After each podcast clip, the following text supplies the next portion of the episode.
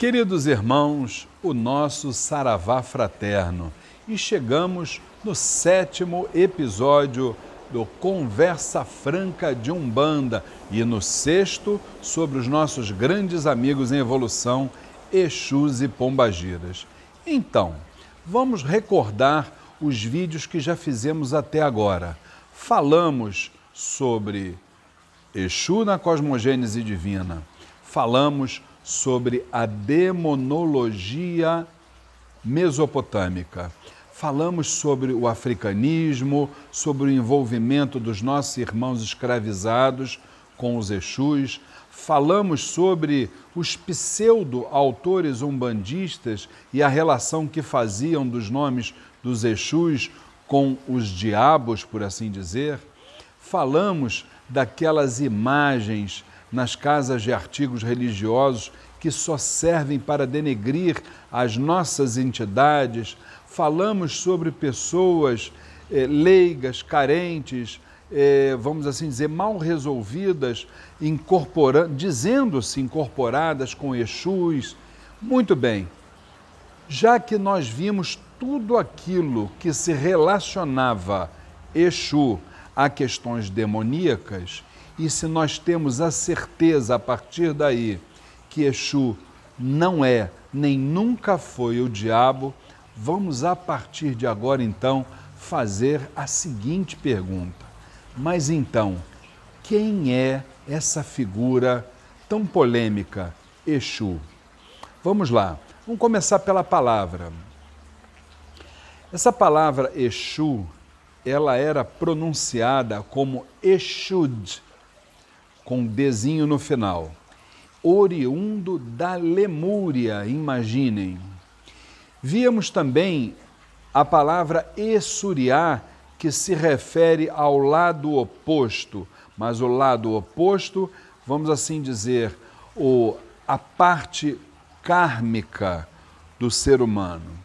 Nós tínhamos também esse nome Exu, é, dito e traduzido para o hebraico como Ash ou Esh, que traduzindo para a nossa língua, poderíamos dizer que o significado seria um fogo devorador. Né? No egípcio, essa palavra traduzia-se como move-se com agilidade e velocidade. Na mais antiga língua, o aramaico, como a mobilidade serpentina do fogo. E no nosso querido Yorubá, Vejam bem, não como Exu com X, mas como Exu e Acrase, Noé, traduzindo como esfera ou círculo protetor. Feito essa análise sobre a palavra Exu, eu gostaria de começar a dizer é, o seguinte: nós vamos trazer, a partir deste episódio e de outros, muitas características sobre a questão Exu e Pombagira.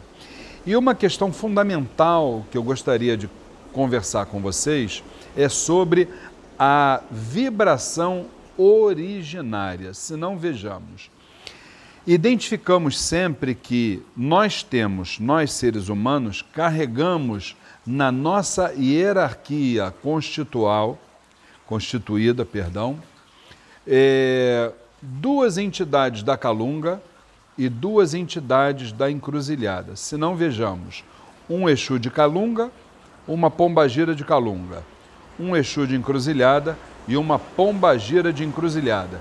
Dessas quatro entidades, uma vai tomar a frente e será aquela que realmente passará a liderar os trabalhos de Exu na sua coroa dentro desta falange certo?